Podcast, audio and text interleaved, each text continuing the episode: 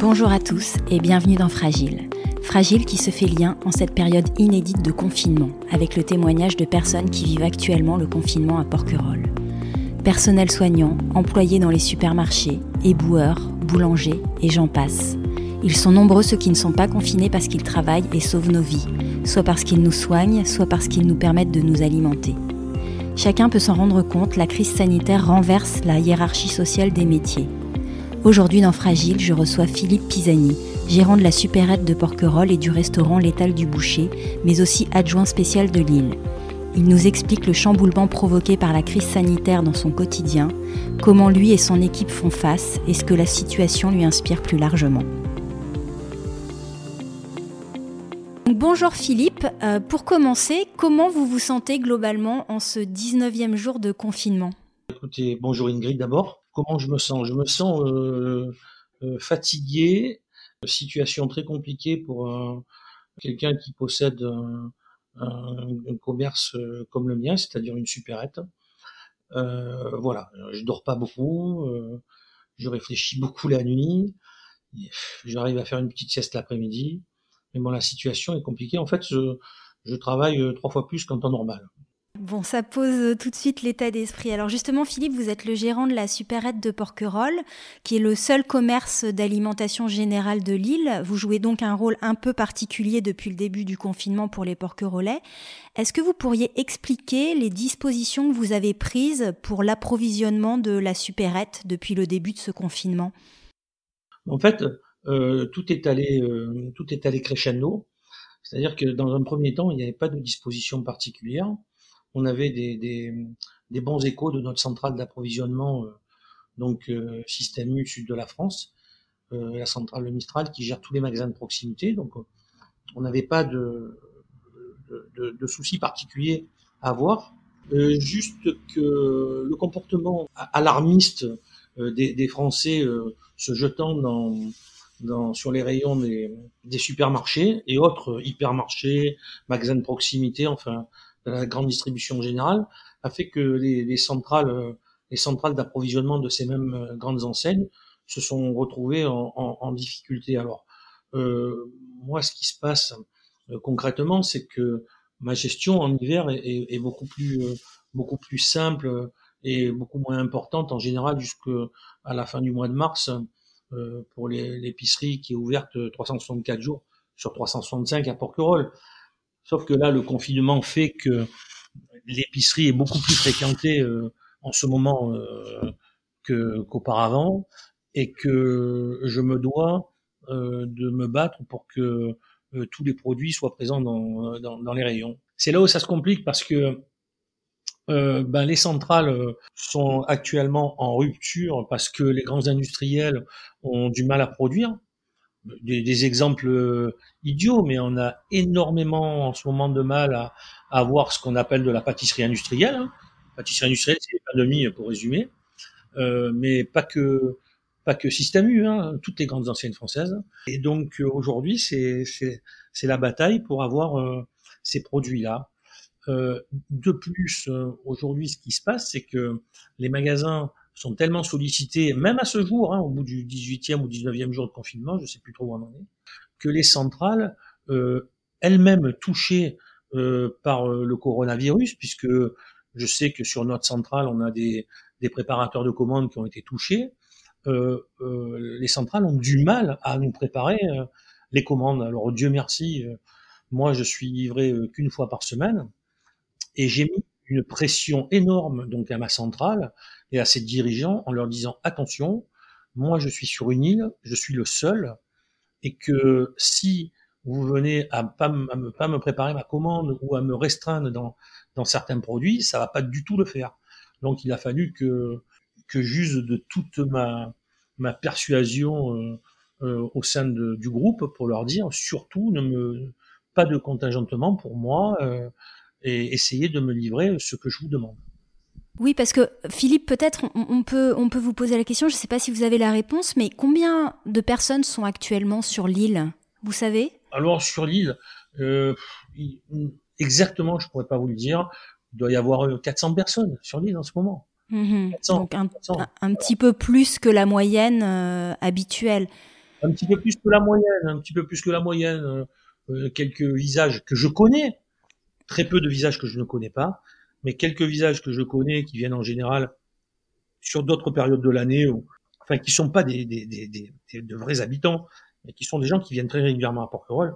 D'accord. Et est-ce que vous avez, vous, euh, senti ce, ces comportements euh, de, protection euh, au moment du, début du confinement, c'est-à-dire les personnes qui se sont précipitées chez vous pour faire des provisions? Non, non, pas du tout. Pas à Porquerolles parce que j'ai de suite rassuré tous mes, clients et surtout les Porquerolais. Je les ai de suite rassurés en leur disant qu'il fallait pas qu'ils s'inquiètent, que dans tous les cas, j'allais être ravitaillé normalement. Maintenant, c'est vrai que en ce moment, plus on rentre dans la période de confinement, plus c'est rock'n'roll. Alors, bien sûr, j'ai dit à, tout le monde, c'est pas la peine de vous jeter sur les pâtes et de riz et le, et le papier toilette, parce que depuis le début du confinement, à aucun moment, un de mes rayons n'a manqué de pâtes de riz ou de papier toilette. Et effectivement, il va y avoir peut-être à un moment donné quelques ruptures. Je vous parlais de la pâtisserie industrielle, mais moi, moi le job, euh, je le fais, euh, je le fais différemment parce que j'ai ma centrale système U, mais pas que, pas que. Je sais où pouvoir taper euh, à certaines portes pour avoir les, les produits manquants. J'espère en tout cas que on manquerait de rien. En tout cas, au bout de 20 jours, c'est le cas. Hein.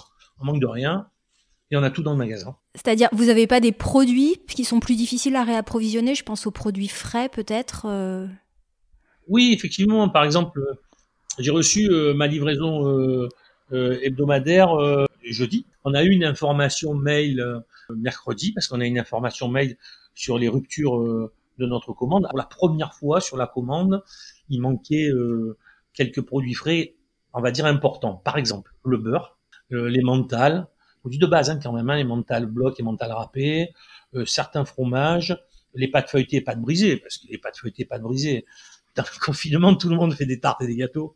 Donc il y a des produits qui se vendent beaucoup plus que d'habitude, comme les œufs, le lait, le beurre, le sucre. il faut bien occuper les enfants et même s'occuper nous-mêmes, hein, et puis se nourrir. Personne va au restaurant, donc on fait des tartes et des gâteaux et des quiches et des je sais pas quoi. Mais j'avais pas ces produits-là, donc euh, il a fallu que, si vous voulez, par un, un autre biais, d'autres plateformes qui se trouvent de, euh, entre dans le département du Var, hein, entre entre Sifour et le Grand Toulon, aller chercher chez eux les produits manquants. Donc en fait, je, je, je, fonctionne comme ça depuis le début. Ce qui manque sur ma centrale, je vais le chercher ailleurs. Ce qui entraîne une énergie beaucoup, beaucoup plus importante pour moi parce que je suis obligé de partir la veille, parce que les centrales ouvrent à 6 heures du matin, euh, il faut que j'y sois à l'ouverture, euh, c'est des manipulations supplémentaires que j'ai pas l'habitude de, faire en, temps normal. Et donc, euh, c'est sûr que c'est de la fatigue en plus, mais c'est beaucoup de pression en fait. Vous jouez presque un rôle de protection sanitaire parce que de fait, euh, les gens sont invités à moins se déplacer. Les, les, navettes ont été réduites. Il y a trois rotations par jour, si je me trompe pas. Et bon, les gens n'ont peut-être pas forcément envie de traverser pour faire leurs courses, ce qu'ils font peut-être plus volontiers le reste de l'année. Euh, et de fait, euh, voilà, vous avez une vocation qui, qui dépasse peut-être l'approvisionnement, c'est-à-dire que vous avez aussi un rôle de protection des porquerolais en quelque sorte.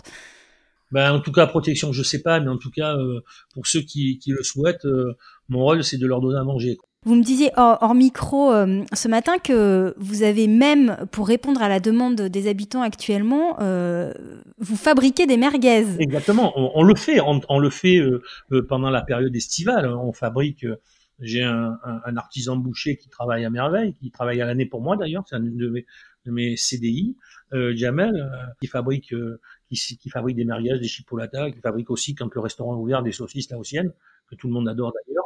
Et puis euh, et puis on n'arrive pas à trouver de merguez sur le marché en ce moment. C'est complètement hallucinant, on n'arrive pas à trouver merguez. Donc j'ai dit à Jamel, j'ai dit tu sais quoi, Jamel, on va commander 15 ou 20 kilos de flancher. Hein. Le flancher c'est de la viande euh, une partie du bœuf, ça c'est plutôt technique. Et puis à partir de là, on va fabriquer des merguez et on a fabriqué des merguez ce matin parce que parce que parce que voilà. Et s'il faut fabriquer des chipolatas, on fabriquera des chipolatas. D'avoir de la matière première euh, euh, de base non transformée, on peut en avoir ça. Euh, les, les, agriculteurs euh, font, font, le job. Hein. C'est vrai qu'il y a un problème sur la main d'œuvre aujourd'hui et on va le ressentir rapidement sur les prix des fruits et légumes. Je suis, euh, je fais des bons quand, quand je vois l'augmentation le, le, de certains produits en fruits et légumes. aujourd'hui, il y a, y, a, plus de demandes que d'offres. Donc forcément, la demande étant supérieure à l'offre, les prix montent. Hein. Et, concrètement, euh, quelles sont les consignes que vous avez mises en place euh, en termes de gestes barrières dans, dans la supérette? Comment ça se passe concrètement quand on vient faire ses courses chez vous? Les premiers moments du confinement, on n'a pas bien rendu compte de, de, de, de, de, la façon dont on devait agir. Le premier, deuxième jour, ça a été... Euh, la supérette était ouverte normalement, et puis très vite, moi, comme en ce moment je dors pas beaucoup, que je me lève à 4h30 tous les jours, je suis assez vissé sur, sur les chaînes d'infos, et, et en fait, j'ai compris euh, assez rapidement ce qu'était euh, le confinement et les gestes euh, qu'il fallait faire et qu'il fallait pas faire. Et me retrouvant dans un magasin où il y a quand même du passage, et un petit magasin, parce que mon magasin n'est pas grand, hein, il fait moins de 200 mètres carrés, très vite, quand vous avez 10 personnes à l'intérieur, les règles de sécurité ne sont plus respectées.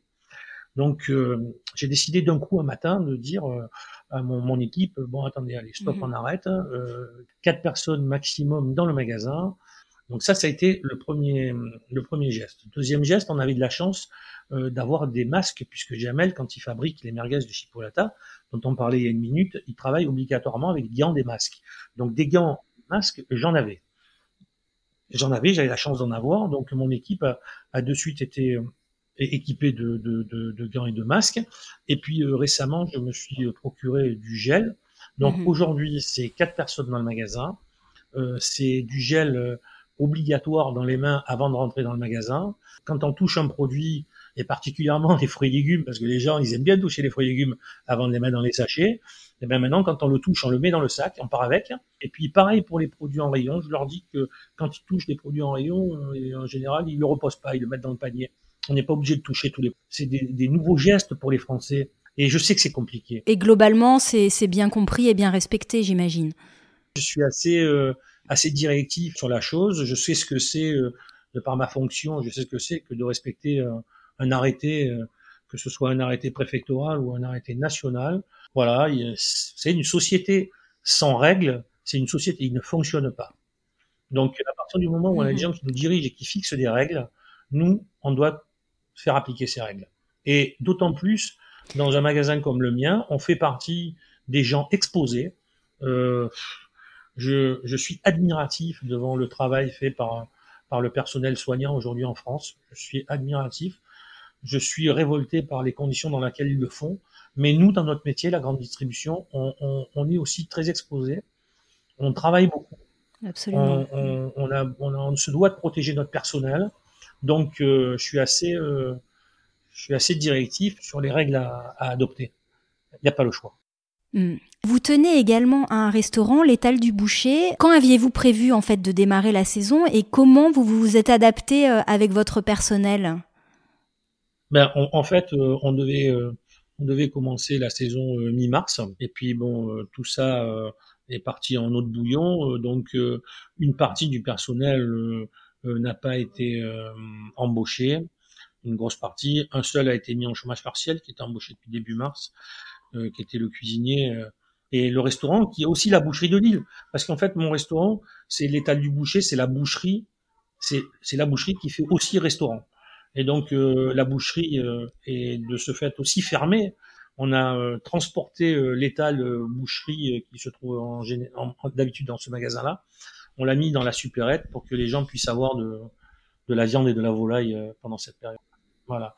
Et on voit bien dans, dans le dans, dans l'attitude des gens, parce que je suis très proche d'eux, puisque je suis devant le magasin et devant moi se trouve mon étal de fruits et légumes. Il n'y a pas très longtemps, la semaine dernière, on m'a, j'ai un de mes, un, de mes euh, fournisseurs qui m'a dit tiens Philippe, en ce moment, euh, il y a de la belle fraise sur le marché, fraise française de Carpentras tu devrais essayer. Euh, en plus, les prix baissent. Je dis ok, ben tiens, on va faire rentrer de la fraise, on va voir ce que ça donne.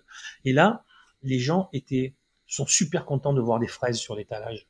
Ça, les fraises, c'est le printemps, c'est c'est l'arrivée des beaux jours, c'est c'est c'est le soleil. Et puis là, il y a des fraises sur l'étalage et, tout le monde achète des fraises et tout le monde est content d'avoir des fraises. dit, ah t'as des fraises, t'as des fraises, oui ben ouais. Ouais, ça apporte peut-être un petit peu de joie dans les foyers. C'est vrai que la symbolique euh, est... Ouais, Exactement, c'est des petits détails ça. Mais quand on sort de l'hiver, on en a marre de manger des pommes et des poires. Euh, disons que c'est vrai qu'on vit le confinement alors que le printemps est là, qu'il fait plutôt globalement assez beau euh, partout en France. Donc, euh, et puis les gens ont le temps de cuisiner, ce que vous disiez tout à l'heure.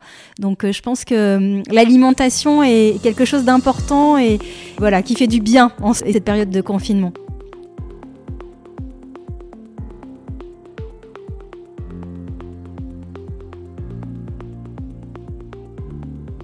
Philippe, vous êtes par ailleurs adjoint spécial de Porquerolles. Euh, quels sont pour vous les enjeux pour l'île et pour les Porquerolais en cette période de confinement? Les enjeux, sont les mêmes qu'en face, hein, sur le continent. Hein. C'est-à-dire que euh, aujourd'hui, il faut faire barrière au Covid-19, à, cette saleté de virus. Donc, pour faire barrière à, ce virus-là, euh, il faut respecter les règles de confinement qui sont les mêmes à Porquerolles. Je ne cesse de le dire. À mes ouailles qui sont les mêmes que, que sur le continent. Euh, il y a des règles, il faut respecter euh, ces règles-là.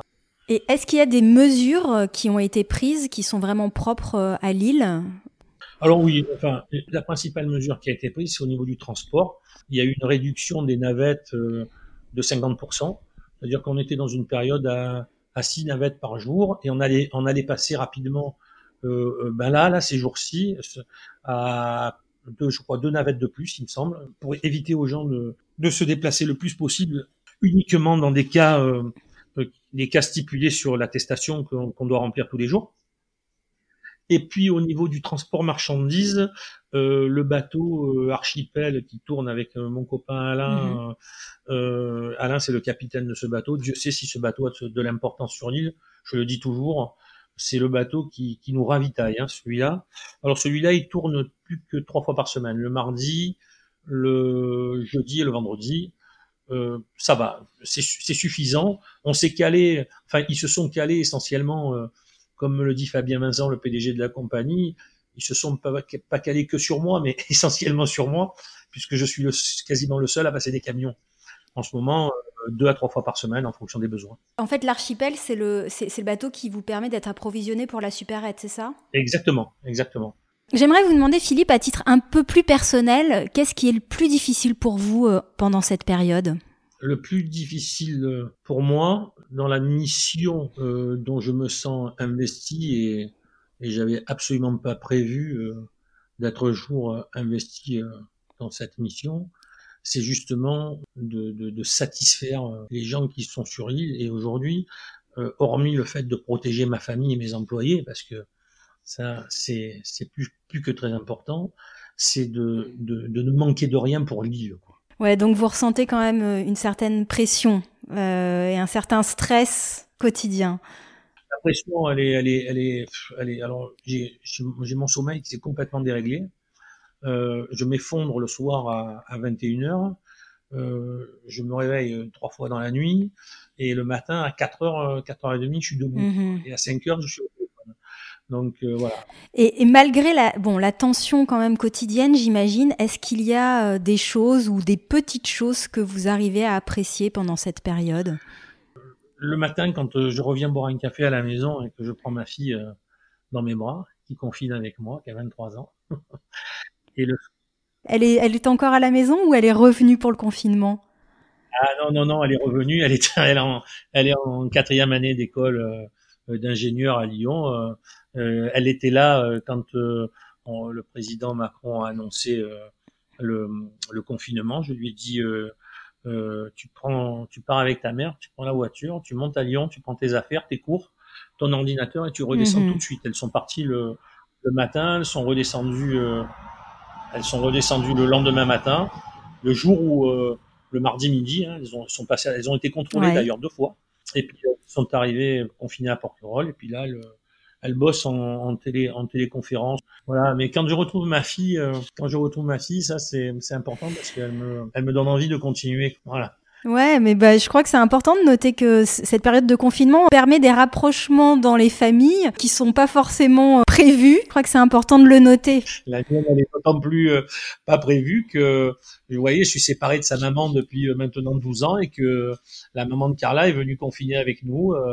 Et elle est à la maison avec nous. Avec il y a des querelles qu'il faut bien oublier. Hein. Puis de toute façon, pas de raison d'avoir des querelles dans ces moments-là. Il faut être solidaire et, et, et surtout euh, s'entraider et s'aimer quoi. Tout à fait. Je pense que c'est important. Euh, enfin, on pense d'ailleurs aux, personnes qui, qui, vivent cette période de confinement et qui sont seules. Mais comme vous le dites justement, je pense que quand on est, euh, voilà, avec des personnes que l'on aime à ses côtés, c'est ça rend quand même la situation plus facile. Ah ben, exactement. Et puis il faut aider les gens. Là, ce matin, hier, j'ai reçu un mail d'une dame qui vient régulièrement dans ma supérette. Elle a 80 ans. Elle m'a dit Philippe, tu sais, je suis une cliente du magasin, mais les règles, elles me font peur. En fait, elle m'expliquait qu'elle voulait pas venir euh, au magasin parce qu'elle avait peur et parce qu'elle a 80 ans et qu'elle veut pas être touchée par le par le virus. Et puis je lui ai répondu, euh, je lui ai répondu, j'ai dit, tu sais Monique, si tu veux, tu viens, je t'ouvre le magasin à 8h30 que pour toi.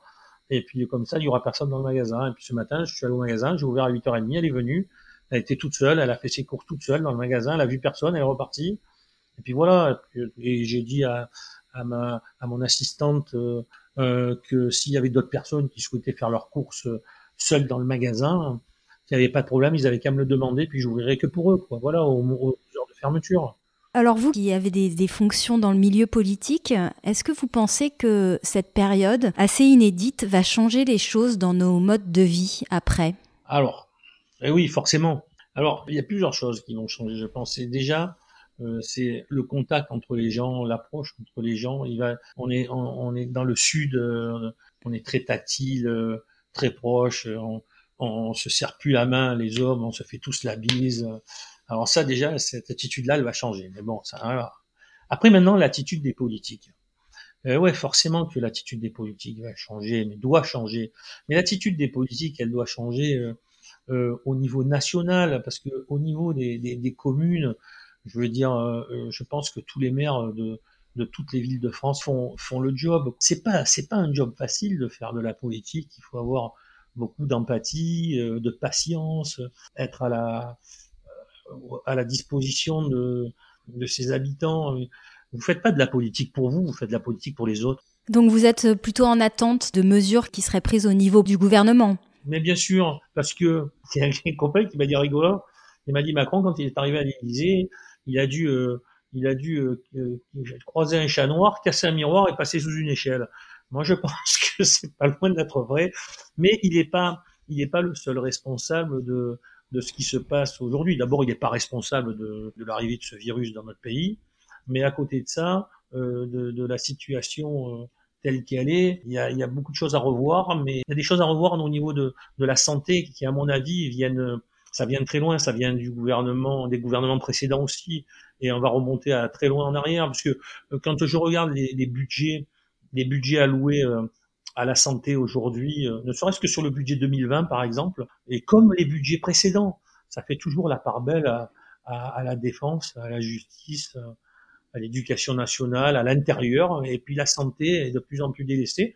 Et je crois qu'aujourd'hui, les personnels soignants, qui sont, je le redis, remarquables dans leur attitude aujourd'hui, qui, qui jouent avec leur vie, euh, j'espère qu'on va les écouter. Ouais, ouais, et c'est vrai que euh, cette crise sanitaire, euh, elle renverse complètement la hiérarchie sociale des métiers. En tout cas, on, on s'en rend bien compte et, on voit, voilà, comme vous le disiez également, enfin, il y a les personnels soignants, bien évidemment, qui sont en première ligne et auxquels on pense tous. Mais vous parliez également des personnes qui travaillent dans les supermarchés et qui et qui sont là tous les jours. Il y a une chaîne incroyable de, de solidarité, mais de gens qui, qui sont en, en, première ligne. Je vois cette, cette pauvre caissière de 52 ans euh, dans la région parisienne qui a été qui est morte parce qu'elle a contracté le virus. Euh, un gendarme euh, qui est mort, il fait il fait le job. Mm-hmm. Ils font le job. Les pompiers, ils font le job. Enfin tous ces gens-là, là, je veux dire, qui, qui s'arrêtent pas parce que on, on ne peut pas s'arrêter complètement. Il me reste deux questions, Philippe, euh, peut-être un petit peu plus joyeuses pour terminer. Quelle est la première chose que vous aurez envie de faire après le confinement? Est-ce que vous savez? Est-ce que vous n'avez pas le temps d'y penser?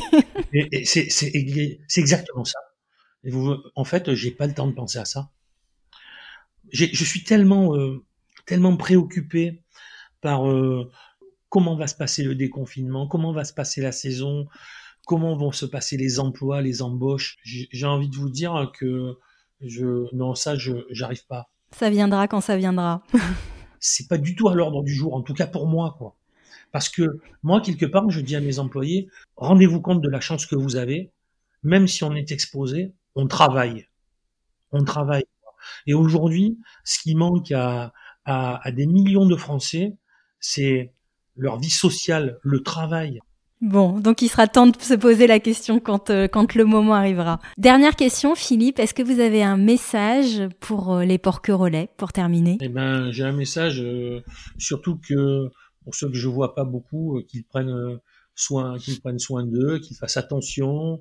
Le message, de leur, je ne cesse de leur dire tous les jours qu'ils qu'ils respectent les règles. Je les implore de, de respecter les règles. Nous, on fait, on fait le nécessaire et je leur dis que que je suis à leur disposition et que ils peuvent venir me voir ou m'appeler à n'importe quelle heure du jour ou de la nuit et que s'ils ont besoin de quoi que ce soit, en tout cas nous on, on est à on est à leur disposition.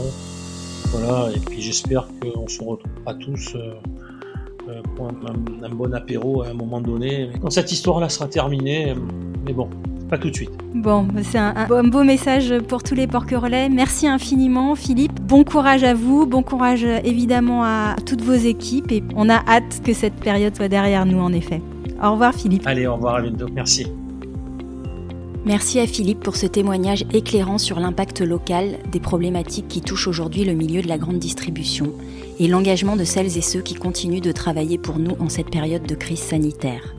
Si comme Philippe, vous êtes confiné à Porquerolles et que vous souhaitez témoigner de votre expérience ou avoir plus de renseignements, envoyez-moi un message sur fragileporquerolles tout attaché gmail.com en me laissant votre prénom, vos mails et téléphones. Tous les témoignages de confinement à Porquerolles sont disponibles sur fragileporquerolles.com et sur toutes les plateformes de podcast. Merci à tous, prenez soin de vous, on se retrouve très vite. À bientôt!